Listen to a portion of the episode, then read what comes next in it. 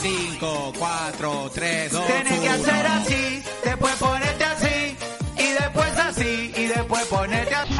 Bienvenidos, bienvenidas, bienvenides al podcast número 150 de Generación Xbox. Estamos en el episodio número 150, eh, ya van muchos episodios. Hoy traemos un programa cargado de novedades, ya tenemos pinceladas de la nueva generación de consolas.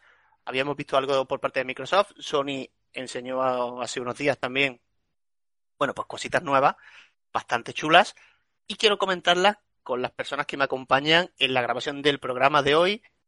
Así que paso a presentarlos. Empezamos.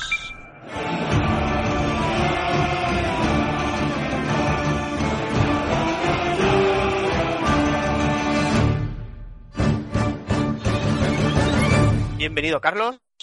Muy buenas. Repite un día más, Adrián. Welcome again, Adrián. Hola, buenas noches. Y en último lugar, pero no menos importante, tengo a mi amigo Víctor. Hola, buenas noches. Víctor, Dígamelo, otra vez. ¿qué tal las conferencias? Pues muy divertida. Es singular, ¿eh? Pero bueno, tú mismo. Conferencia. Bueno, ten en cuenta que llevamos eventos digitales ahí todos los días, lo que pasa es que no nos enteramos. Todo lo que salga en internet supuestamente forma parte del evento de Geoff Keighley. Todo eso es Sí, cosa cierto, es verdad. ¿sabes? Entonces, Creo que no se acuerda ni su madre de él. sí, pero se supone que sí, que todo es un evento suyo, pero a lo mejor en su Yo cabeza. es que aún, aún estoy atragantado de tanta exclusividad temporal. Sí, vamos a hablar de eso, ¿vale? Vamos a hablar de exclusivas temporales, vamos a hablar de juegos multiplataforma, vamos a hablar eh, un poquito, porque no es lo que nos toca, pero algo sí que habrá que comentar, de PlayStation 5 y las comparativas con Xbox Series X, que es inevitable, ¿vale? Si os parece, eh, voy a preguntarle primero a Adrián, como siempre, ¿tienes preferencia en este podcast? Me estoy dando cuenta que siempre te pregunto a ti primero, no sé por qué, pero bueno, hoy va a ser la sesión. Es el la- o sea, el- el que último, ya, pero en el 160 no será el primero, te lo garantizo, eh, porque no estará seguramente. Adrián, con respecto a la presentación de Sony, ¿vale? Eh, que incluyó muchos juegos multiplataforma y por eso hablamos de ella, porque nos tocan de cerca, también estarán en Xbox Series X. Vamos a olvidar, por favor, los exclusivos temporales o los no confirmados y vamos a centrarnos en los multiplataformas. Para ti, ¿cuáles dieron el campanazo? Hombre, sin ninguna duda, eh, Resident Evil 8, ¿no? Es decir, creo que el plato fuerte de ayer de todos los juegos, que fueron muchos chulos. Es decir, antes os decía que yo me quedaba con Deathloop o, por ejemplo, de Arcane, pero el bombazo mayor de ayer, juego multiplataforma, lo más potente que se anunció ayer fue Resident Evil. Eh, sin ninguna duda. Pero es que, más que nada porque es que es la, la saga, no sé, la saga, una de las sagas más míticas de la historia, pues. Es decir, un nuevo juego y siguiendo un poco la, bueno, un poco no, siguiendo mucho lo que, la, es una continuación directa del 7. A ver, eh, yo creo que, que tenemos, tenemos ganador. Aunque ya te digo que fueron muchísimos juegos, muchísimos de mucha calidad, eh, me refiero si hablo de los, de los multiplataformas. Y en este particular, eh, Resident Evil 8, que yo esta mañana, esta tarde, comentaba en Twitter, esta tarde, que al principio cuando comenzó el tráiler, yo pensaba que era el remake de Resident Evil 4. Te lo digo, os lo digo en serio, cuando vi ahí que salía como, no sé, como un pueblo y salía, ¿sabes? Pensé, hostia, digo, que, digo, esto es el, esto es una, una nueva visión del Resident Evil 4. Luego ya, evidentemente ya, ya se diferenció.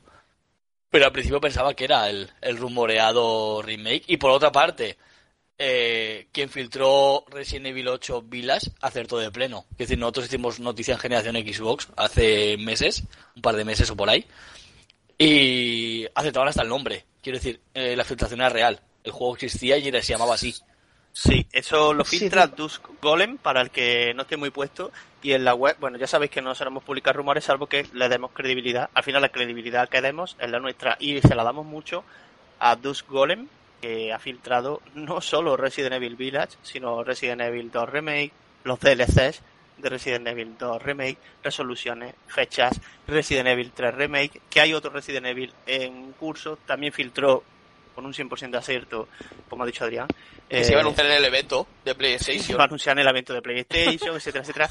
Dijo que tenía dudas sobre que si fuera no exclusivo, pero como nunca lo llegó a firmar, pues entonces ya ni tan mal, ¿vale? Eh, bueno, además es un cambio significativo. Hay dos cosas que llamaron mucho la atención. Lo veo ahora contigo, Víctor.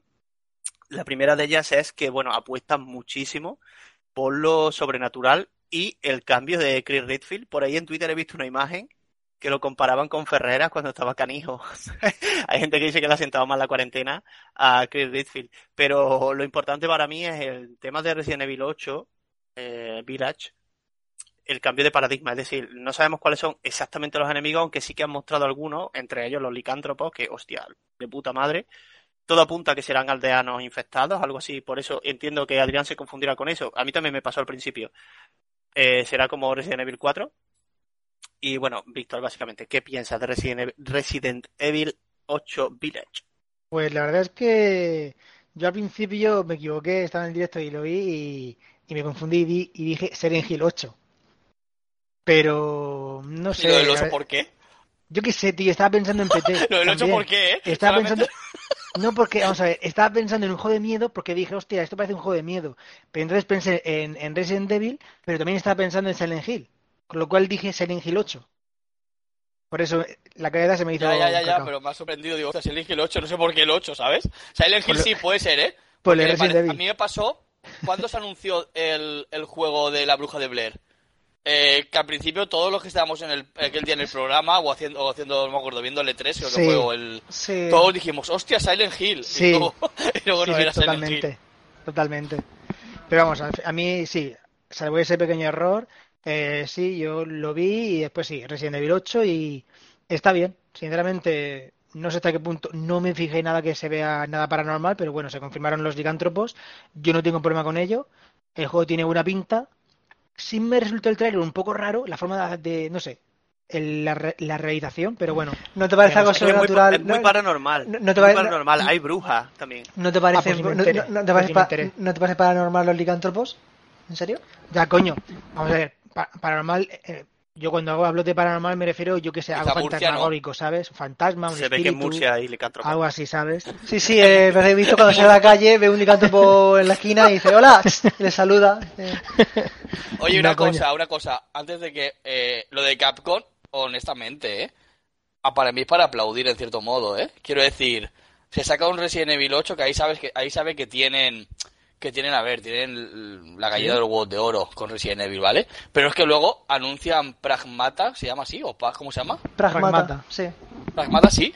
Y, hostia, es decir, mm, evidentemente el juego, el, el tráiler, ostras, una nueva IP. Quiero decir, olé por Capcom que tiene... ¿Eh? La semana pasada decías que Resident Evil 3, que sobraba, que no sé qué, que lo dejaste No, no, no, no, jugar, porque vamos sé partes, Y no, esta no, semana, no ver. Capcom, mío- ma- madre mía, que Estoy bien está haciendo matizando. Resident Evil 8. Estoy matizando. Hazme un Una. Una cosa no va con la otra, tío. Quiero decir, yo estoy hablando de un juego en particular. Te hablo de que Resident Ya, Evil ya. 3 me parece no que sobrara, simplemente que a mí Ya, no me ya. ha motivado. Es decir, ya no pasa está. nada, Es no decir, pasa mm, nada. No hace falta. Si no quien quiera, que- quien quiera saber que- que no lo ha escuchado, que escuche el podcast la semana pasada y vea Ya, lo, que, ya. lo que digo. Lo que quiero decir broma, que, coño. Que ahora saca Resident Evil Village, que es un triple A como la copa de un pino, pero a su vez mete una IP nueva, tío. Quiero decir, Sí, que mm, por cierto ver, el Pragmata está anunciado para 2020. Igual para eso nos viene una Eso nueva será otro- una será otro y nos mata, ¿eh? Pero, Pero bueno. ostras, me parece digno de. Coño, que Capcom puede vivir con sus sagas sin hacer ningún juego nuevo mal, lo sabéis de sobra. Digo, las sagas que tiene Capcom podría estar toda la vida sacando juegos sin, sin hacer nada más y, y está apostando por, por recuperar juegos como Resident Sí. Evil que hemos hablado antes, Ha- con- ha optado por siguiendo la copiar a saga. Sí, bueno, y aparte, mm, teniendo sagas como Devil May Cry, teniendo sagas como Street Fighter, a ver, tío, es que Capcom no le hace falta.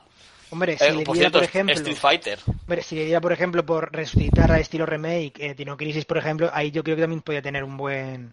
O Unas buenas Nimusha, ventas. o muchas O Nimusha O o- en Musa, o- es cierto también. Como sí. parece, por no encallarnos en Capcom, que si podíamos dedicarle el podcast completo. Eh, Pragmata me parece un buen tema sobre el que hablar. Tiene buena Yo no pinta, sé- ¿eh? Yo no sé si coincidiráis conmigo. Ah, Yo cuando vi el casco pensé que era una especie de sucesor espiritual de, de Dead Space. Pero bueno, más allá de eso, eh, lo que quedó claro los días previos a la presentación de Sony, con muchos juegos que estarán en Xbox Series X, por cierto. Lo que quedó un poco claro es que las filtraciones, eh, bueno, parece que la había hecho fan acérrimo con muchas ganas de, de ver cosas Sí, porque ni, ni Silent Hill, ni... Bueno, lo de Silent Hill yo creo que es hora ya de... Es un meme casi ya, ¿no? de poner los pies en agua fría un poquito pero y le- le- no está... Lo de Silent Hill pues tiene, tiene cierto sentido porque, a ver, porque a lo mejor entre el, el mundillo de los desarrolladores y tal sí podría verse algo, porque se anunció la semana pasada que fue, ¿no? El DLC este para Dead by Daylight Sí, no, que tenía unas dos tres semanas, no, pero que, que, era, que era esto, que era Pero lo es que Konami, Carlos ya dijo, eh, Silent Hill volverá, pero no en la manera que pensáis. Lo dijo, de eso fue un comunicado oficial. sí, por eso digo plan, que, que la- que y la- eso es, es eso, ha vuelto y no en la manera que pensábamos. Sí. En un DLC de, de Dead by Daylight. Seguramente, yo creo que Silent Hill llegará en algún momento, o incluso puede que esté en desarrollo. Pero sí que siempre tuve mis dudas, y las tendré ad eternum, de que vaya a ser un juego exclusivo de Sony, más que nada porque la situación No, actual no de, va a de ser. Sony no, no, no va a ser El exclusivo. día que vuelva Silent Hill será porque Konami lo quiere y no lo va a exclusivizar en absolutamente ninguna plataforma. Es decir, pero totalmente seguro. No sé ni cómo volverá, si volverá o no volverá, pero que, que Konami no está ahora mismo por esos derroteros, estoy totalmente. saldrá para seguro. relojes Casio en exclusiva. Konami no, No, está. pachinko. Es decir, Konami actualmente no está. Es decir, No, Konami pero Adrián, lleva y- muchísimo tiempo desconectada. a punto más. Ni Konami está para tirar cohetes, ni Sony está para comprar una exclusividad de ese calibre ahora mismo, porque no olvidemos que ha desembolsado mucha pasta por estudios como Insomnias, por ejemplo. Y, hostia, a Insomnias lo tiene haciendo dos juegos, ¿eh? Que, que no, que no es moco de pavo. Hemos visto que han comprado muchas exclusivas, bueno, exclusivas temporales, que si queréis hablaremos de ellas. Y al final es un poco lo que decía en Twitter, que también lo hablaba con Víctor y Carlos, eh, de 22 juegos, si no me falla la memoria, que alguien me corrija, entre 11 y 13 son multiplataformas, temporales o no, pero son multiplataformas. Y al final esto explica un poco por qué Sony no quería eh, ir al E3 y quería presentar su consola en un evento aparte en el que nadie pudiera hacerle sombra. Es evidente que la situación de los japoneses no es la mejor, ni mucho menos como para comprar. Pienso yo, ¿eh? que lo mismo me equivoco, me callan la boca en unos meses, no lo parece, pero no creo que la situación de Sony sea como para gastar pasta en un Silent Hill, desde luego. Eh, con respecto a Prasmata, que se vio muy poquito y no creo que haya mucho sobre el que hablar. Luego también estuvimos viendo NBA 2K21, corregidme si me equivoco, y había un juego más multiplataforma que ya no recuerdo, ahora si queréis miramos la lista y seguimos, ¿vale? Vamos a entrar un poco en el terreno de los juegos que son exclusivas temporales. Aquí, importante, matizo una cosa, y lo he hablado antes con mis compañeros. Cuando Sony dice, en letra muy pequeña, muy pequeña, pero lo dice, que X juegos son exclusivas temporales en consola y también disponibles en PC, no significa que sean exclusivas temporales en consola y luego salgan en PC, sino que van a salir simultáneamente en PS5 y PC. Y en PS5 serán exclusivas durante un tiempo. Luego saldrá en otras consolas. Son juegos que están concebidos para la nueva generación, los que vamos a hablar ahora. ¿Qué sentido tiene pensar que van a salir en Switch? Si Switch ya se arrastra con juegos de One. Y el ejemplo más claro lo tenéis en, bueno, en The Other Worlds o incluso en The Witcher, que sí que es una versión digna, digamos, a seca, pero hostia, da mucha grima si la compara ya no con un One X, sino con One normal estándar. Y luego hay juegos que vimos que no tiene mucho sentido porque algunos ya hacen uso de ray tracing. ¿Dónde mete Switch? Eso. Y luego ya la última falacia es que, no, es que con eso se refieren a Stadia. Cualquier cosa vale para no decir que son exclusivas temporales y que van a salir en Xbox. Es que la lógica, cualquier lógica, cualquier persona que lleve más de un año en el mundillo sabe que esos juegos van a salir en Xbox Series X sí o sí. Menos el de Square. El de Square no va a salir, ¿no? Que parece También que sí, sí va a salir. También es temporal. Si queréis os digo todos los, si os queréis os digo todos los juegos temporales. Venga, Víctor. ¿El de Square también?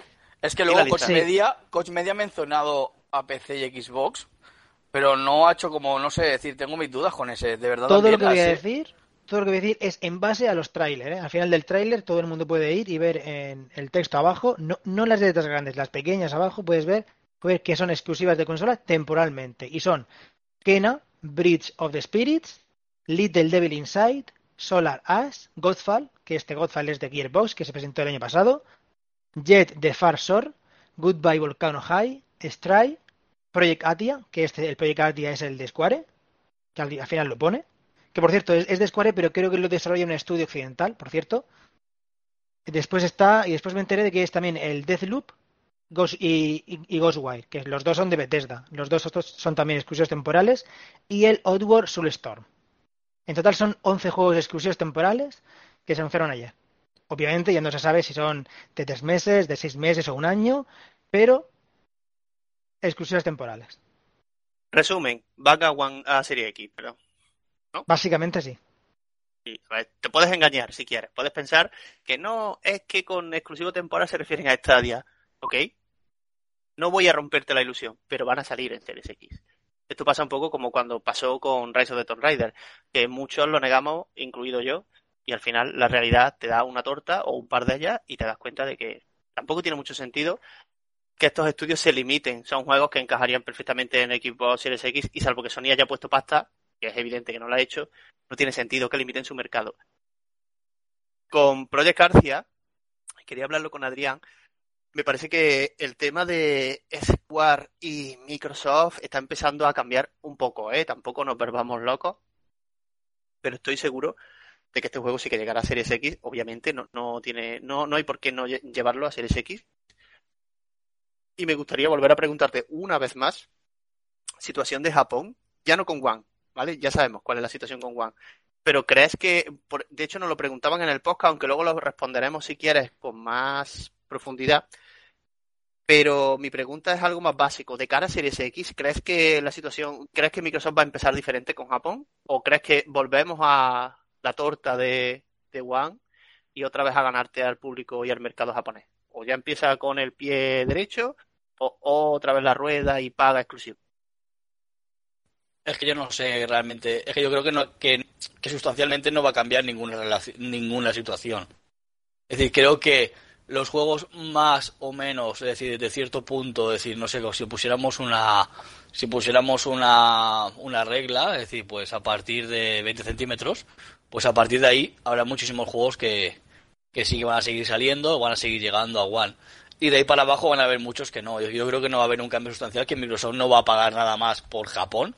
Quiero decir, si vemos prácticamente todo lo que están, exceptuando los multis que ha, no sé, es decir, pues juegos de, de nivel de Namco, eh, juegos como, bueno, pues como el Resident Evil, juegos de, de editores japoneses, como, como son los que, lo que vimos ayer, que van a llegar a, Series X, pero Microsoft yo creo que no va a hacer ningún tipo de intento más allá de intentar conseguir que juegos como Yakuza, Like a Dragon, es decir, a ver, franquicias que antes no habían entrado a Xbox, que ahora están entrando, como Kingdom Hearts, eh, Yakuza, se mantengan en Xbox, ¿no? Como pasó en su momento con Final Fantasy y demás. Pero no creo, es decir, porque siguen habiendo diferentes desarrolladoras, es decir, como Platinum Games y algunas que otras, que, bueno, es decir, por ejemplo, Atlus, por ejemplo, que tampoco tiene mucho sentido lo que hace Sega, eh, las decisiones que toman.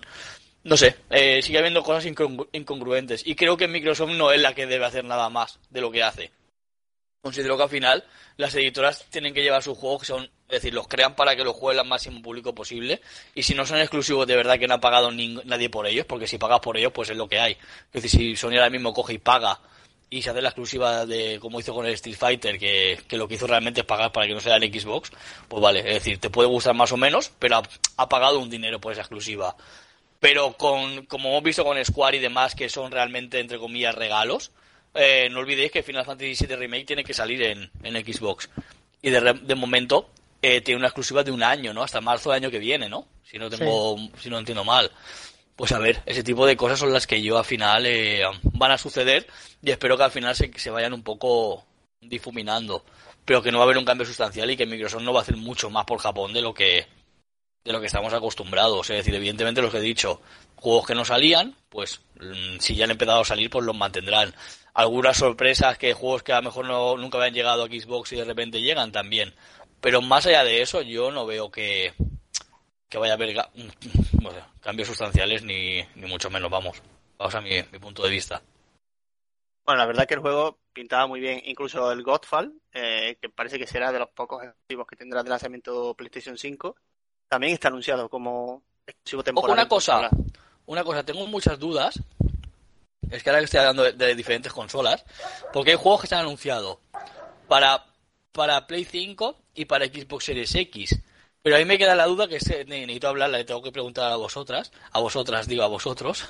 Vosotros. Am, Gracias, guapa. si, si sale, si sale el equipo Series X, ¿sale en One? O puede, es decir, nos queda claro, No. nos queda claro que No. no. sale en One. Por ejemplo, Resident Evil 8 está anunciado para Series X. No mencionan a equipo One en ningún sitio. Puede no salir en One. Es que en Eso es One de- eso es los que decisión van a los salir son solo los de Microsoft Studios. mi- Xbox Game Studios está obligado durante un par de años al menos a. Los third Vale, party pues. Lo sacan donde le salga el cimbrel. Pues Resident Evil 8 no sale en, De- en One. lo- eso se verá más adelante, pero es que eso se verá más adelante eh, si ponen que tienen la opción del. eh, ¿Cómo se llamaba? Smart Delivery. Del Smart Delivery. ¿no? Entonces, Si, Pero pone, no- si el mm. juego tiene el Smart Delivery, sale tanto en Xbox Es One. que, por ejemplo, por en- parte de, Sí, sí. de, de Capcom, oficialmente, las únicas plataformas que menciona son Xbox Series X, PlayStation 5 y PC. Sí, no sí, menciona y la Xbox nota de prensa ni- oficial, ni PS4. de la nota de prensa oficial que hemos recibido esta mañana, exactamente así. Es decir, Mm. No menciona ni Play 4, ni Xbox One X, ni Xbox One, por supuesto. Solamente las plataformas de nueva generación y ya está.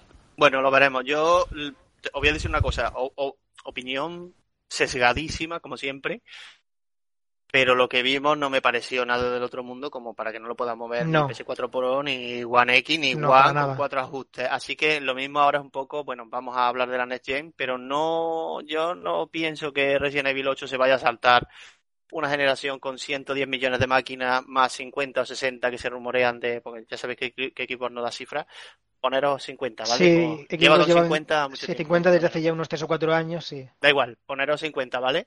Eh, 160, 170 máquinas. Yo no veo a Capcom diciendo no a ese pastel, la verdad. No lo ha hecho No. Ubi con Assassin's Creed Valhalla y obviamente tiene buena pinta el juego, pero es lo que acabo de decir, es que gráficamente habían juegos indie que ya se veían mejor, eh, eh, mismamente, no indies, pero incluso First Party como el Ratchet and Clank que se veía de puta madre, parecía una parecía una peli de animación.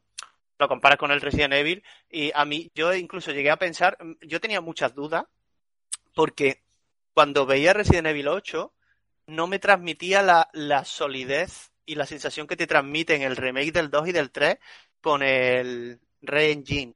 ¿Sabéis lo que os quiero decir? Es como, parece como si fuera hasta otro motor. No sé si me, explico bien. Por No. eso tenía dudas. Y hay un par de planos en los que se veía una mujer con el pelo rubio de fondo que le daba una luz muy tenue. Y es ahí cuando pensé, digo, hostia, esto es Silent Hill. Porque no tenía el estándar gráfico que sí veo en Resident Evil 2 Remake y en Resident Evil 3 Remake. No lo vi ni siquiera superior a esto. Ni mm, muy parejo con Resident Evil 7, pero no lo vi superior a esto. Me pareció como que era hasta otro motor, la verdad. Así que yo no descartaría que salga en One y en, en PS4. Ya no te hablo de la Pro y de la X, sino en, la- en las consolas base. Me extrañaría que Capcom dijera no a ese pastel. Puede ser, ¿eh? Pero me extrañaría mucho. Si os parece, vamos a seguir hablando de juegos. Juegos que enamoraron muchísimo y que también llegarán a Xbox Series X, como por ejemplo el de Kena. Eh, fue un juego muy chulo, a mí me encantó y creo que a los presentes igual. Y de alguna manera me recordó mucho a la idea que yo tenía de la evolución de un Fable. Eh, también se habla por ahí de bueno una mezcla con Zelda y demás. Me gustaría preguntarle a Carlos un poco tus impresiones sobre este juego que se ha confirmado que también sale en PS5 y PC y será un lanzamiento exclusivo temporal. No sabemos cuándo llegará a Series X, pero es obvio que llegará nuevamente. ¿Qué opinas sobre, sobre Kena? ¿Qué sensaciones te transmitieron? Tú me pasabas un vídeo de, de Más y la verdad que me molaría que hablaras sobre eso. Pues fue una cosa que pues, estoy viendo, estuve viendo el evento Víctor y yo juntos y cuando lo vimos nos eh, me pareció súper bonito eh, y realmente en el juego se nota que el estudio es un, un estudio que se ha encargado de hacer eh, o ha ayudado en películas de animación y se nota muchísimo en lo que son los personajes y en la manera en la que están hechos y cómo y lo que es en, en general se nota mucho que está elaborado de esa manera Eh, parece que es una especie de hack and slash con, eh, con los poderes del protagonista, que puedes usar esos mini bichos y disparar, y también tiene una manera de disparar. Y em, lo que te pasé, lo que te pasé es una cosa que Víctor vio, que es un eh, que los de este, los de Ember Lab habían hecho un corto hace hace un año o dos años, que hace fue en 2018, que era un vídeo, un corto de, de Majora Mask, que es un corto que está brutalmente hecho. Y ahora han hecho este juego y, y, eh, realmente a, a mí, sin contar los exclusivos de, de PlayStation, para mí fue eh, un juego que me llama la atención o me gustó más que incluso Resident Evil 8, porque Resident Evil 8 es un juego que sabemos que todos que va a estar muy bien, porque es un Resident Evil, pero este juego mm, cuando lo vi y me, me encantó, es tiene ten- se nota que tiene esa magia en lo que es en el juego, se nota que tiene magia y mm, tengo muchísimas ganas. Encima es un juego que va a hacer eso, de acción aventura en tercera persona y eh, últimamente esos juegos son los que más me están gustando. ¿Qué opina Víctor sobre el juego? Bueno, básicamente lo mismo. Visualmente el juego no parece un juego indie, la verdad. No parece un juego indie visualmente. Y a nivel artístico y la calidad de las animaciones, que es lo que más sorprende, es mm, de una, está a nivel de triple A. O sea, la calidad de las animaciones es una, es una barbaridad. Y básicamente eso, o sea, y lo que se vio es una pasada. Visualmente, la verdad es que no sé cómo de grande será este estudio, no sé cuánta gente lo formará, pero realmente es una barbaridad. Adrián, otra de las sorpresas, bueno, sorpresa, creo que todo el mundo lo daba por hecho, pero nadie esperaba que se presentara ni en la confe de Sony ni tan pronto es Hitman 3, que personalmente no sigo mucho la saga Hitman, pero a ti no me preguntas por qué, pero te vi especialmente interesado en el juego. Eh, ¿Qué te parece esta, bueno, esta tercera entrega que parece que cierra un arco argumental con Hitman y que la gente 47 pues cerrará, cerrará ahí, dirá, al menos algo así escuché a uno de sus creadores. Bueno, en principio el tercer capítulo, es decir, el tercer juego, es como el cierre de de bueno del formato episódico que han hecho hasta ahora. Y Hitman 3 sería el último juego es decir de este de este formato. Y bueno que si no hay, si hay jugados anteriores son como episodios mm, es decir eh, independientes cada uno de ellos vale es decir no es como por ejemplo como el último o como como los Hitman eh, clásicos es decir con una historia que te van moviendo, decir que hay unos escenarios, que tal y cual. Es decir, simplemente vas al sitio, haces la misión que, que tienes asignada y, bueno, y, y luego el siguiente, el siguiente, la siguiente misión es otra diferente, ¿vale? Es decir, no hay un, un arco argumental como tal que sigue como un, como un juego montado. Entonces parece que este es el último juego y en cierto modo, bueno, pues eh, a ver, eh, lo que vimos, lo que vimos un poco ayer el tráiler en el nivel del juego de siempre, de la gente 47, y parece que será uno de los capítulos más, más potentes hasta la fecha. Eso es lo que, lo que explicaban. Y que creo que se desarrolla en Dubai si no, si no mal ayer. Y bueno, eh, a ver, tiene buena pinta, pero bueno, es para que le guste ese tipo de juegos. Eh, a mí sí me gustan, pues sí me ha gustado todo el universo de Hitman, pero igual, no sé, igual hay gente que no le, que no le apasiona tanto. Es decir, normal, es decir, no creo que sea el anuncio más potente, aunque sí es un juego con, con mucho renombre. Si os parece, vamos a hacer un inciso en la conferencia y vamos a hablar también un poquito más. Entre medias han habido noticias de Xbox o de Xbox relacionadas con la conferencia de Sony. Me parece importante señalarla, una de ellas, porque no sé, le voy a preguntar a Víctor, no sé qué opina sobre este tema. Mira, te pongo un antecedentes. Cuando antes de la presentación de PlayStation 5, todos los canales de Xbox se apresuraron a, eh, bueno, confirmar un secreto a voces y es que oficialmente Xbox Series X ya es la consola más potente de próxima generación. Desde Xbox han querido, bueno, pues lucir esto un poco. Hay gente que se lo ha feado en plan, eh, lo hacéis justo antes de la conferencia de Sony, qué malvados sois. A mí me parece un movimiento de marketing más normal y corriente y oportunista, pero positivo. Es decir, es normal, tienes que aprovechar casi cualquier rincón. Eh, creo que Microsoft sabían un poco de qué iba a ir la movida y a nivel técnico pues han querido lucir un poco que van a tener la consola más potente y que en vamos a ver cosas que va a caer la boca al suelo. Más allá de lo que esperas de Xbox, ¿qué te parece el movimiento de, bueno, de Aaron Greenberg, las cuentas oficiales y demás con respecto a este tema? Pues sinceramente me, parece obvio que es, muy, es, una forma de, digamos, hacer eh, un damas control, hacer eh, como no darle todo el protagonismo a la conferencia de Sony y a mí, por mi parte, yo lo veo bien. O sea, igual que por ejemplo Sony lo ha hecho o lo hace, pues es una cosa que me parece normal, legítima y ya está. No, o sea, no veo nada, no hay nada malo en que lo hagan. Ofenderse por eso me parece una tontería. Me parece normal, por ejemplo, que se anunciaron, cuando se anunciaron después, creo que fue cuando se, justo terminó, pues eh, NBA 2K, eh, el Resident Evil, los, los multiplataformas de lanzamiento, pues dijeron, creo que fuera un Greenberg, que dijo, pues un tweet en el que dijo que estarían también en Xbox y sería la mejor versión o algo así. Pues me parece A ver, en honor a la verdad, no dijo que sería la mejor versión, sino que se vería genial en Xbox Series X. No quiso hacer sangre ahí con eso. Podría, imagino. Podría, vale, pues entonces, rectifico, pues dijo eso.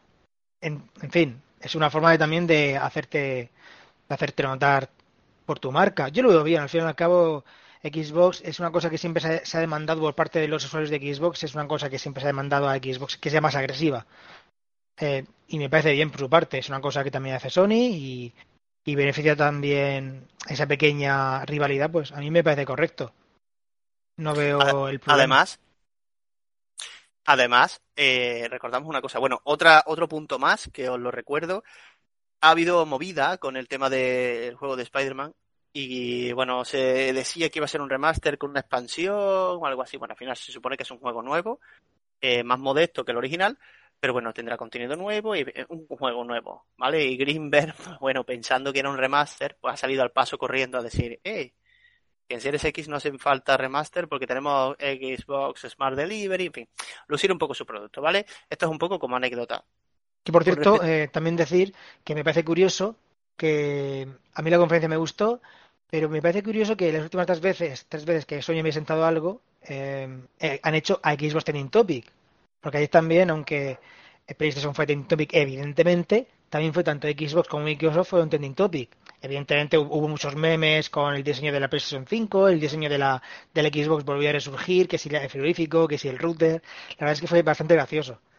Pero, a ver, es normal, son competencias. Si uno sube, eh, está bien que suba el otro, bueno, contraparte. A lo que iba es que hay una cosa que has dicho que me llama mucho la atención y que comparto.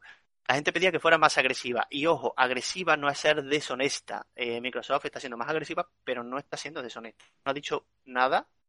Corregidme si me equivoco. Si me equivoco, decirlo en los comentarios, seguro. Oye, José, te estás equivocando. Pero hasta donde sé, Microsoft no ha mentido en ninguno de sus mensajes. Sí, vale, ha aprovechado el tirón del evento de PlayStation 5 para recordar que tiene la consola más potente. Ok, eso es ser agresivo, pero no es deshonesto. Si me preguntas a mí, ser deshonesto es poner en grande PlayStation Exclusive y en letra pequeña es temporal. Esto es deshonesto. Pero decir una obviedad como, eh, la más potente no, no me parece deshonesto. Si queréis volvemos a los juegos un poquito, luego haremos más paradas. Hubo más, no vamos a hablar de todo, no tiene sentido, no nos va a dar tiempo.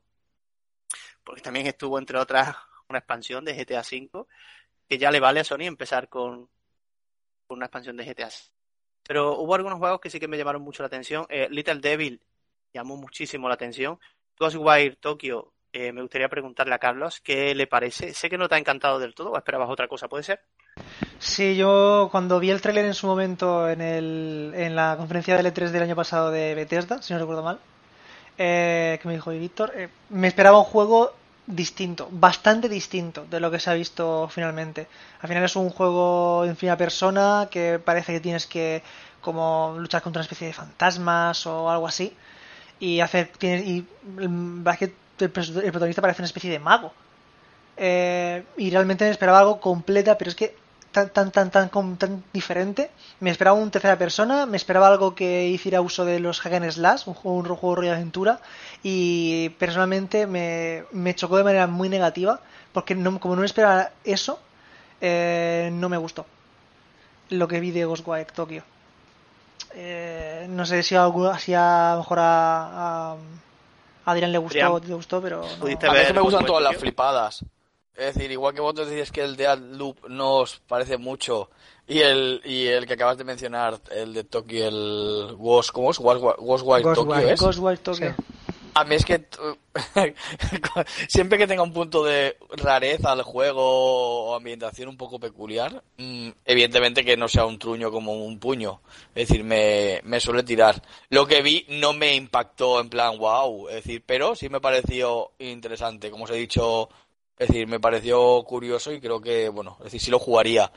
Pero el, el Dead Loop, que antes habéis dicho que no es para tanto, yo, yo a mí me pareció una absoluta flipada. Es decir, para mí me, encantó. Es decir, sobre todo por el tipo de ambientación y como, y como era. Pero digo que mis gustos un poco, igual son un poco más estrafalarios a veces. Pero que, que dices, Carlos, el de Tokio a mí, bueno, me gusta, pero sin alardes. No vi nada realmente tan, tan sumamente especial tampoco, ¿eh? Bueno, eh, con respecto a la conferencia de Sony, eh, hubo muchos más juegos que también llegarán a Series X. Yo recomiendo que vayáis a la web y que los leáis. Seguiremos hablando de ellos, algunos esporádico en el podcast, pero obviamente hay más noticias que nos ha dejado esta semana que son relevantes. Esta quiero hablarla un poco con, con Víctor. Y es que, bueno, insisto, en la presentación de Sony también vimos datos interesantes. Y uno de ellos, y me parece muy, muy relevante, si quieres te digo la noticia y comentamos un poco, más allá de las declaraciones, lo que es el tema en sí. Albert Penelo, que lo reconoceréis porque estuvo al cargo de, bueno, producto Xbox durante muchísimos años, el pobre Albert Penelo sufrió bullying en Resetera cuando, cuando decía que Xbox One era potente y demás, su arquitectura. Un poco como lo que pasa ahora con, con PS5, ¿no? Que la gente de Sony está en plan, es que el SSD hace X cosas, pues él hizo lo propio con la RAM y lo, bueno, es que recordemos que Albert Penelo fue uno, fue uno de los que decían lo de la Secret Sauce esa, ¿eh? Sí, bueno, sí, que sí, que se fliparía, que yo no te digo que no, ¿vale? Pero que bueno, que al final este hombre, bueno, yo lo digo para poner un poco en antecedentes, para que la gente pues tenga más o menos en cuenta sus declaraciones. Igualmente, me parece que dice algo que, que, puede pensar cualquiera realmente. Este hombre ya no está en Microsoft, ¿vale? Para el que lo piense dirá, ah, es que esto es pagado. No, no, no, no está en Microsoft y a este hombre ya no le paga Microsoft, al igual que a nosotros. Microsoft, si nos escucha, páganos. Y bueno, básicamente dice una cosa muy cierta y es que se sorprende. Dice, yo jamás hubiera dicho hoy, a 11 de junio, que una PlayStation sería bastante más grande que una Xbox y además siendo inferior en GPU y CPU. Y la verdad es que por ahí han salido comparativas. Al principio eran un poco infladas, pero luego han comparado el tamaño de los lectores de disco, que eso no engaña, eso la escala de una y la de la otra es la misma. Especialmente en Series X es realista, no por nada, sino porque hay una maqueta. Eh, hemos visto a varios youtubers que hablaron de esto, tenían la maqueta y Digital Foundry tenía un prototipo.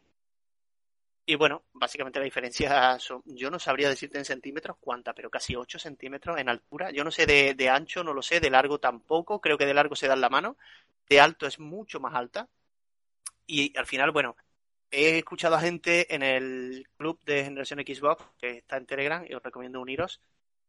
Había gente que decía que, bueno, que a lo mejor que no era grande, sino larga, en fin, un poco terminología cada uno le da la que quiere, pero este hombre lo que decía es que, a fin de cuentas, por lo que se ve, ocupa más espacio.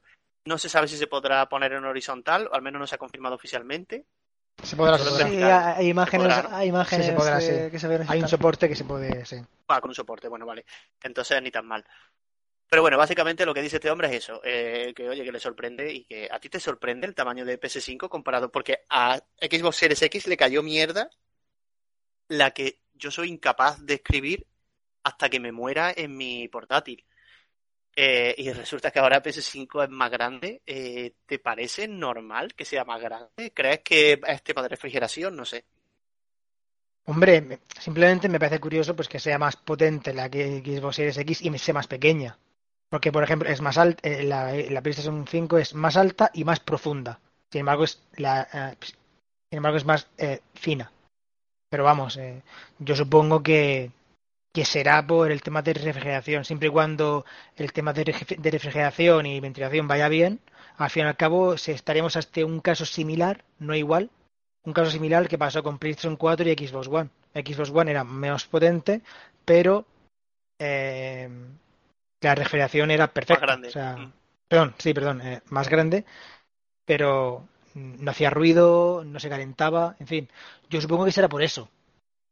Yo veo una cosa con respecto a la refrigeración de ambas. De PS5 no se ha detallado, ¿vale? Pero por lo que se ve en las imágenes, ambas parece que escupen, de alguna manera, el aire por una dirección, que es la parte alta, aunque se pueda poner en horizontal.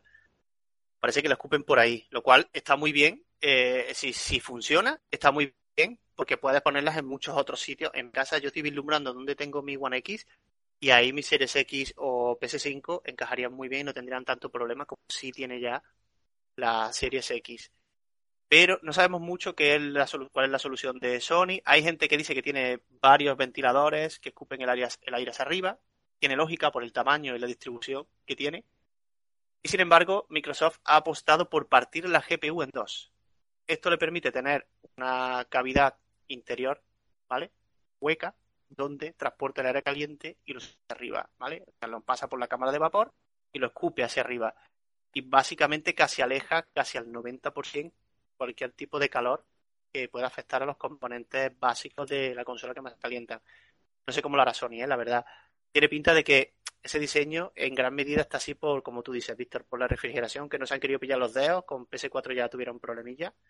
Tiene pinta que será un poco por eso. Sí, ahora falta que, por ejemplo, lo coge Digital Foundry y le haga algo similar a lo que hizo con Series X, pues que la, que la destripe, que la analice, que explique, que se vea todo lo que hay interior y, y digamos, pues saber lo que forma las dos, a las dos consolas. Pero vamos, yo pienso, hombre, me parece evidente, ¿sabes? No soy aquí un ingeniero ni nada, pero me parece obvio que el motivo tiene que ser eso, el tema de la ventilación. Además, no olvidemos una cosa. Eh, yo no soy experto, experto en hardware, pero no olvidemos dos cosas. Eh, PS5 tendrá, bueno, pues potencia variable, si no recuerdo mal, ¿vale? Oscilará entre los 9 y los 10 teraflops. Darme la memoria. Eso obviamente es un overclock como una copa de un pino. Y eh, según en qué momentos hará que la consola se caliente más o menos. Eh, Series X está pensada para funcionar siempre a la, al máximo puede funcionar a pico, a pico mínimo, pero todo está pensado para funcionar a pico máximo, ¿vale? Entonces, yo creo un poco que eh, aquí, sin restarle mérito ninguno ¿eh? a los ingenieros de Sony, creo que Microsoft se han apuntado un tanto muy grande, porque han conseguido una consola más grande. Me parece, sin conocer al 100%, solo por lo que podemos ver en el render, pero me parece que la solución que ha elegido Microsoft quizás es hasta más cara pero me parece eh, a un nivel muy diferente a lo que ha elegido Sony, que es como un poco, oye, pues meto cámaras más grandes y que escupa el aire por arriba y más ventiladores y ya tal. Y Microsoft ha partido la GPU, todo pasa por la cámara de vapor, lo escupe hacia arriba. Me parece que en trabajo de ingeniería, también te digo una cosa, Series X está en manos de Panos Panay, que es uno de los diseñadores de hardware más, si no el que más, de los más cotizados del mundo. Ya estaba Apple quiso ficharlo y, y no, en Microsoft pagaron mucho porque no se fuera. Entonces yo creo que aquí eh, va a ganar seguramente la batalla. No sé cuál será más silenciosa, pero en el tema de refrigeración apuesto mucho por Series X, no porque se me vean los colores, sino porque creo que la solución parece mucho más avanzada y bien desarrollada. Hay más noticias del mundo Xbox. No os creáis que solo vamos a hablar de refrigeraciones y de, bueno, y de 5. Vámonos a hablar de estudios internos de Microsoft. Adrián, esta quiero verla contigo para que nos cuentes un poco. Mm, había muchas dudas, pero bueno, una nota de prensa, insisto, aprovechando el ruido de la presentación de PS5, Microsoft lanzó una nota de prensa en la que nos confirma que Hellblade eh, al final, pues bueno, aprovechará las nuevas características de un Unreal Engine 5 cuando esté disponible. Danos un poquito más. Bueno, pues básicamente lo has definido así, ¿no? Es decir, cuando el juego se, se anunció en, los de Game Awards a finales del, año pasado, junto al anuncio de Xbox Series X. Eh, se confirmó como que era un nuevo juego que se, desarrollaba bajo el Unreal Engine 4. En ese momento, es decir, la propia Epic y demás anunciaron como que el juego iba a usar ese motor. Y bueno, eh, posteriormente se anunció el Unreal Engine 5. Y bueno, y ahora se ha anunciado que, que Hellblade va a hacer uso de ese motor imagino que, va a migrar o que ya estaba migrando o que ya lo tenían eh, preparado a la espera de que se anunciara el motor oficialmente. La cuestión es que si miramos por tiempos, ¿no? Es un poco curioso, ¿no?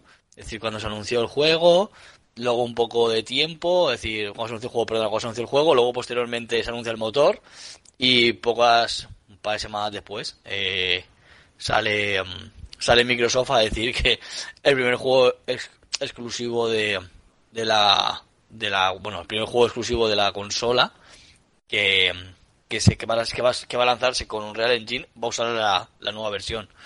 A mí me parece, sin duda, a ver, un puntazo el, el poder ver en juegos que van a ser tan sumamente, es decir, tan impactantes visualmente como va a ser Hellblade 2, usar ese motor y encima trabajando como, como Fish Party, es decir, con recursos ilimitados, un juego que de por sí la el primer juego Hellblade eh, se ve alucinante. Es decir podemos estar delante de un mega brutal mega brutal e impactante juego cuando cuando salga. Y todo eso funcionando con un Unreal Engine 5 porque creo que al final Microsoft va a ser la compañía es decir eh, sin ninguna duda que más va a usar ese motor. Ya lo y es, por, sí por mucho que Sony al final mm, se promocionara como también pasó en, en la pasada generación con Play 4 la realidad es que luego eh, Microsoft es más afín con Epic a la hora de desarrollar sus juegos bajo, bajo el Unreal. Y es cierto además que la generación equipo One y, Play, y PlayStation 4, seguramente el Unreal sea de los motores más usados, pero nada que ver con la generación de 360, que prácticamente casi todo, no todo, pero casi todo, buena parte se, se, lanzaba bajo el Unreal Engine que con equipos 360 funcionaba muy bien y en cambio con, con PlayStation 3 se atragantaba muchísimo ese motor. Es decir, mm, tenía muchas quejas por parte de, ciertos usuarios porque, porque no era un motor que era muy amigable con PlayStation, en cambio con Xbox. Y los desarrolladores third party optaban por este motor en, en su gran mayoría o muchísimos de ellos. No sé, a mí me parece una muy buena noticia que sea el Unreal Engine el juego que mueva Hellblade 2. Con respecto a esta noticia, dos cosas importantes, ¿vale? Eh, lo pusimos en la web para quien no, para quien llegue de nuevas. Hellblade 2 se ha empezado a desarrollar y se está desarrollando bajo un Real Engine 4.25, que es la versión actual del motor. Y esto es así no por nada, sino porque un Real Engine 5 todavía no está disponible para desarrolladores. Lo que ha confirmado Microsoft es que el juego se va a actualizar a la quinta versión cuando esté disponible. ¿Qué mejoras traerá? Pues posiblemente no todas, pero las más importantes, sobre todo en temas de rendimiento y demás, estoy convencido de que la van a meter. Al final, un Real Engine 5, la base más grande que tiene es Lumen, que es como un sustituto al ray tracing.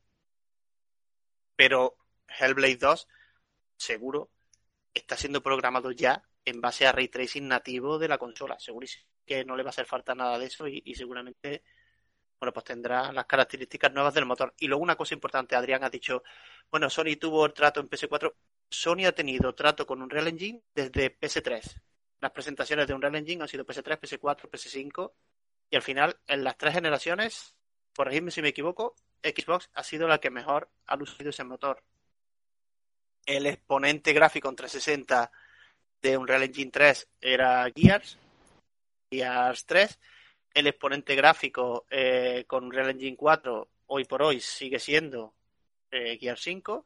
De hecho, Epic tiene el sistema de iluminación de Unreal Engine 4.25 gracias a la Head. Trabajaron con ellos para meterle el sistema de iluminación y ahora sí se han publicado. Al final es todo un poco como trato de marketing, ¿vale? Yo entiendo que, bueno, que, y que sí, es cosas chulas en verán marketing, ¿vale? Víctor, no te vayas muy lejos. Esta noticia quiero verla contigo. Microsoft quiere, esto va un poco más para los usuarios de PC. Yo sé que tú usas mucho eh, el terminado de servicios de Xbox en PC y Microsoft quiere unificar todas las aplicaciones, básicamente el compañero de consola, etcétera, etcétera, en la aplicación de Xbox nativa. ¿Qué opinas de acierto o descalabro? Pues a mí me parece perfecto. Yo, por ejemplo, hace ya, desde que lanzaron la aplicación de Xbox Beta, que eh, se accedía para Xbox Game Pass, yo no, yo dejé de usar la de el acompañante. Entonces directamente desde, la aplicación de Xbox, que ya ha dejado de ser beta, si no me equivoco, y, y es lo que uso para instalar los grupos, para, instalar los juegos y juego en PC, para, para los grupos. Yo no la uso. O sea, a mí me parece perfecto. Yo uso Windows G, la nativa, fuera. Y creo que la que hay que usar, ¿no? Porque esa se está actualizando ahora. Claro, es, que Windows G es para sacar la Game Bar. La Game Bar, Game Bar, y a tomar por culo no uso mucho más el resto de Xbox. Bueno. Familia, eh, si os parece, esto se está alargando ya mucho. Vamos a ir con las preguntas de la comunidad, que son poquitas, pero son interesantes y seguramente van a dar mucho juego. Voy a preguntaros las que yo vea por aquí. Mira, esta se lo voy a preguntar a Carlos. Carlos, Juanma nos pregunta si sabemos algo o tenemos intuición de que haya algún Gear 6 en el horno. Mm, ¿Gear 6? Eh, a ver, no sé si está confirmado, pero lo que está claro es que están desarrollándolo. Eh, mm, básicamente porque el final de Gear 5 es abierto y si han desarrollado, han desarrollado Gears 5 tan rápido después de Gears of War 4 que, salió, que salió a, que se ha salido tres años después solo o dos años Gears 5 de Gears 4 sí creo que sí. Va el, siguiente juego está ya en desarrollo segurísimo. No sé si hay nada confirmado ni nada pero está en desarrollo segurísimo. Bueno pero que llegue pronto no ten en cuenta que eh, tienen Gears Tactic, el port a consola, Gears Pop, se ha ido Pero, pero, pero, pero eso no va a haber. Pero el Gears Tactics está hecho por The Coalition. No, está hecho Por eso, por está eso. hecho por Splash Damas y de Coalition. Por eso, o sea que está eh, The Coalition estará como supervisando, al igual que con Gears Pop, pero eso no va a ser, eso no lo, no, lo- hacen ellos. El, grueso de, de Coalition estará con ya con Gears 6 eh, eh, desarrollado totalmente para para la Xbox Series X. Que ese juego ya eh, Gears 6 no, seguramente no sea intergeneracional, sea un juego que salga para 2022 tal vez y solo para Series X. Adrián, esta pregunta es para ti. Nos la pregunta Neotoni Soprano, que es un habitual del podcast. Neotoni, aprovecho, lo estarás escuchando, espero que sí, aprovecho para decirte que cuando tú quieras, me mandas un privado y te vengas a grabar algún programa con nosotros, siempre estás ahí al pie del cañón. Bueno, eh, Adrián, Neotoni nos pregunta lo siguiente. Eh, por no leer la- toda la pregunta, básicamente nos pregunta si tú crees que es plausible que en el evento de julio de Microsoft, donde van a presentar juegos y demás ya Next Gen, eh, se anuncie la llegada de Final Fantasy VII Remake para Xbox Series X y obviamente Xbox. Bueno, eh, lo primero es saludar a, a Neotoni, que siempre está ahí dándolo, dándolo todo. Y lo segundo es que él es muy fan de los juegos japoneses y creo que tiene siempre ahí un poco de, por lo que le leo a veces, es decir, creo que tiene ahí como un poco de conflicto con Microsoft, Square, Sony, los juegos japoneses. Y Como- claro, como evidentemente en Xbox ya, pero en X, pero a ver, yo no sé si tiene la Play, desconozco lo que tiene o deje de tener. Pero yo, mm, una de las opciones por las que tengo una Play es principalmente por porque todo juego japonés va a pasar por ahí, ¿sabes? Es decir, con 100% de seguridad.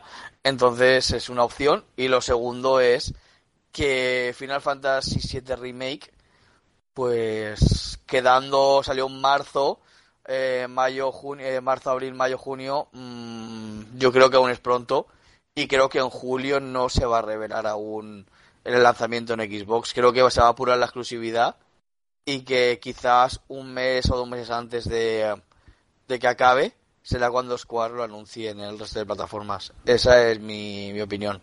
Y lo que creo que, que puede suceder que va a apurar un poco más, es decir, que, que aún no va a ser el momento en el que se va a desvelar el siguiente salto del juego.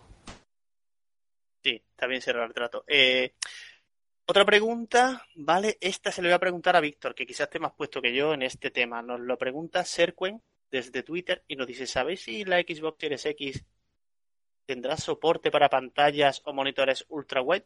Y nos da las gracias por el trabajazo. Gracias a ti por escucharnos, por cierto. Víctor, ¿crees que tendrá soporte? Yo creo que One X ya lo tenía, ¿no? ¿Puede ser? A mí me suena que sí.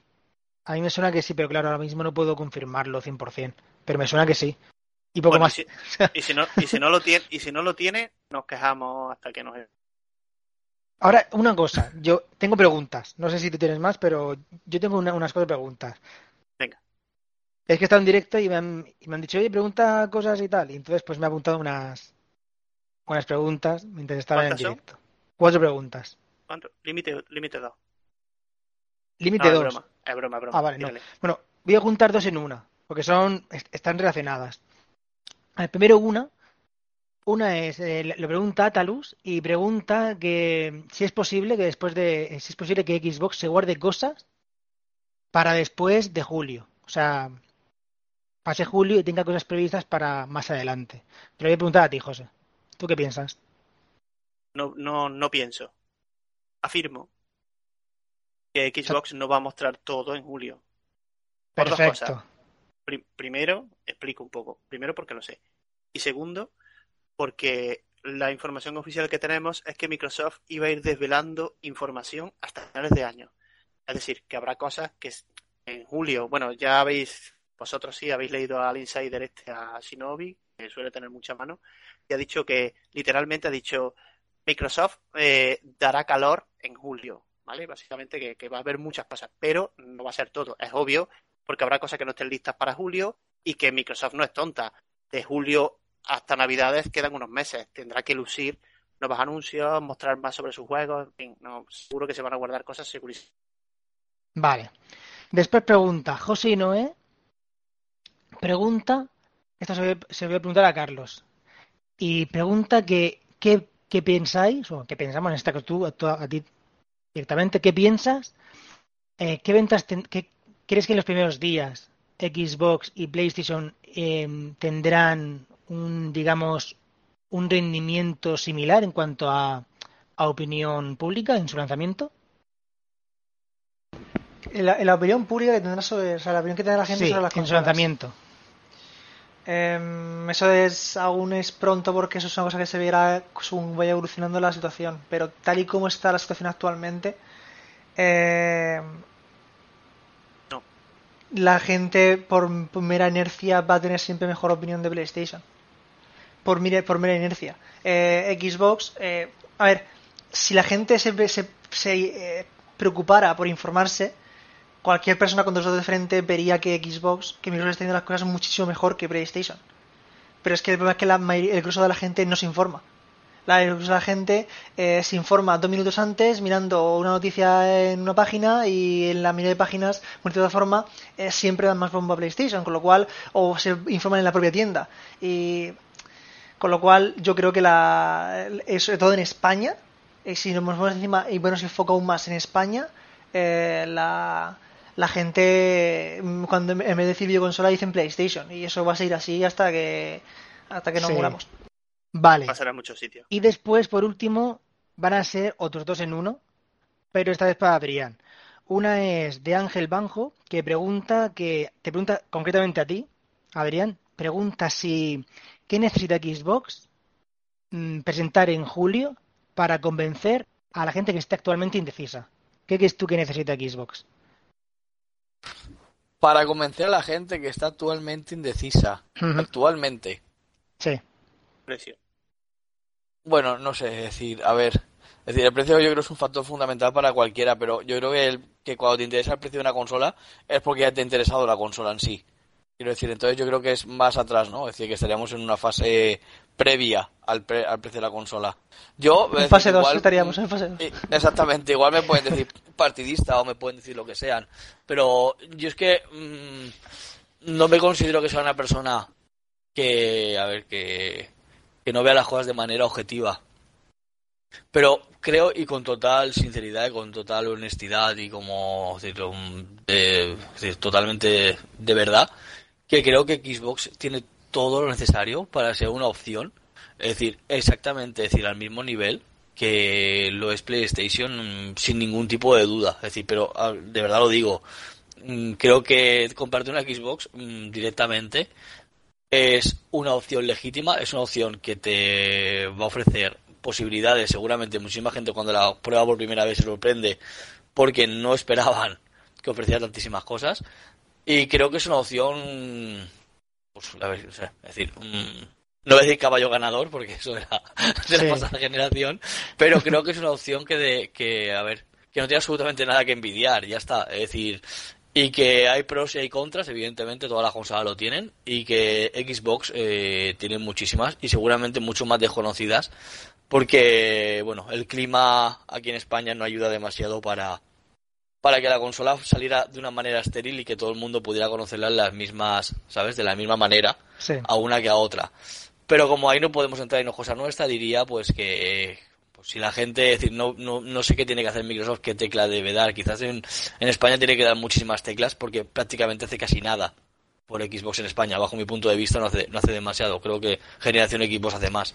Entonces, Pero por quiero que no quiero extenderme más, simplemente creo que que lo que tiene que hacer la gente es intentar informarse por ella misma de lo que de lo que necesita, cuál es la necesidad que tiene si quiere cambiar de consola y apostar por la que crea que tiene las posibilidades suficientes. Y si no tiene y si tiene dudas, pues pues eh, a ver, pues aquí estoy dando mi opinión de que creo de que Xbox tiene todo lo suficiente, incluso en, las en algunas cosas más que lo que ofrece el rival directo como puede ser PlayStation y que si te compras una Xbox considero que no te vas a equivocar siempre y cuando tengas claro qué es lo que ofrece esta consola.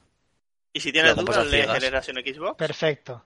Perfecto. Y última pregunta, ya iba a hacer a Adrián, pero ya el, el que quiera, el que la coja el vuelo, pregunta a Atalus que con todo el contenido que tiene Microsoft y va a mostrar en julio, Eh, ¿Creéis que va a invertir más en publicidad aquí en España? No. Lo que hay es, lo, no, siento ser tan tajante, pero no, no va a invertir, va a invertir lo que invirtió con el lanzamiento de One. Vamos a ver un poquito más, anuncios, etcétera, etcétera, pero la división aquí, bueno, no voy a usar el podcast para detallar un poco, solo hay que darse una vuelta. Ha dicho Adrián que pueden hacer mucho más, seguramente. No, no es culpa de nombres ni de personas concretas, es culpa de que, bueno, en Microsoft, la división para Microsoft Internacional, la división española. No es Hombre, es que vamos a ver, ahí, ve- ahí ve. mismo tú mismo te has, contradi- te has contradicho porque al principio de, de esta generación hubo mucha publicidad. Sí, una, una publicidad que no se ha visto en los últimos tres o cuatro No, años. pero es que yo lo miro desde otro prisma. Entiendo de dónde viene la pregunta y la pregunta es, ¿habrá mucha publicidad? Depende. Si es para el lanzamiento, estoy convencido de que Microsoft tirará de fuegos artificiales y hará un lanzamiento decente. Ahora no tiene el estigma de la segunda mano, etcétera, etcétera, pero que eso va a ser de lanzamiento y luego se va a ir diluyendo, no por nada, sino porque es que aquí históricamente antes decías, ¿qué necesita Microsoft? Para, pues mira, para mí, aunque ha respondido Adrián, necesita dos cosas que son, una de ellas es inviable y la otra ya veremos. La primera es un precio rompedor de que se te caiga al suelo y lo segundo es piratería, básicamente porque España hoy por hoy sigue siendo, eh, si tú pones que sea fácil piratear la consola, te garantizo, porque hay Switch pirateadas a patadas, te garantizo que seguramente sería muy atractivo. Eh, más allá de eso, no hay muchas más cosas que pueda hacer Microsoft en el corto plazo, ¿eh? Si luego trabaja su marca y, en fin, algo que no hará a corto plazo, puede ser que tenga opciones. Pero vamos, que va a invertir en publicidad de lanzamiento seguro que sí, no tampoco como para volverse loco, pero que no esperéis una Microsoft que está todo el rato metiendo anuncios en la tele, pagando carteles en la Gran Vía como hace Sony, más que nada porque hoy por hoy, y esto, bueno, esto es Vox Populi, tampoco estoy descubriendo nada, aquí no hay división, la división de Xbox son dos, tres personas y el resto es una agencia externa, que creo que sobran las palabras. Eh, Víctor, te robó el protagonismo, que el presentador soy yo, y Perfecto, ya está. para He cerrar, tenido suficiente. para cerrar el podcast de hoy, voy con una última pregunta de Martin, QRBT-OK, en Twitter, que nos pregunta algo así como ¿Hasta dónde va la mentira con los juegos nuevos que no pueden correr en las actuales consolas? Básicamente, este chico dice que, bueno, que siempre que se optimice un juego se puede mover una consola inferior. Y, bueno, nos pregunta qué, pensamos. Si es un humo de las compañías y de la prensa. Yo te digo que es un poco a media. Seguramente habrá juegos que con optimizaciones corran hasta en Switch. Pero también te digo que hay juegos que ya tienen una tecnología o una manera de operar que si quieren lo pueden poner, pero cuesta mucho para el rendimiento que le van a dar eh, financieramente. Es decir, tú mm, sacar el Pragmata este, si se ve cómo se va a ver, sacar el Pragmata en Switch, como poder puedes, pero ¿qué es lo que vas a llevar ahí? ¿Sabes lo que te quiero decir? ¿Qué rendimiento comercial tiene para el esfuerzo de pagar un port? Ya hemos visto eh, que eso pasa factura. The Witcher 3, bueno, es digno, pero oye, es un juego que salió de lanzamiento prácticamente en One, que no es un juego nuevo. Y luego The Outer Worlds, que es algo un poco más ambicioso, no gráficamente, ¿eh? pero sí en consumo de recursos, porque tiene muchos más diálogos, en fin, tiene muchas movidas. El port es horrendo. Más port previos son horrendos. Como poder se puede, se puede eh, pagando por ello. Y es un poco error comparar eh, lo que está pasando con las consolas con el PC. No es tan fácil como, de hecho, hay muchísimos, muchísimos PCs que son incapaces de mover de Outer Worlds. PCs que no son PCs con la gráfica integrada, ¿eh? PCs con gráfica eh, que se pagó en su día, hay muchos que no pueden moverlo. El problema de eso es que cada consola pues tiene su arquitectura. La arquitectura de Switch no tiene nada que ver con un PC. No es tan fácil como decir, bueno, pues le bajo la resolución y ya lo mueve Switch. No, no es tan fácil.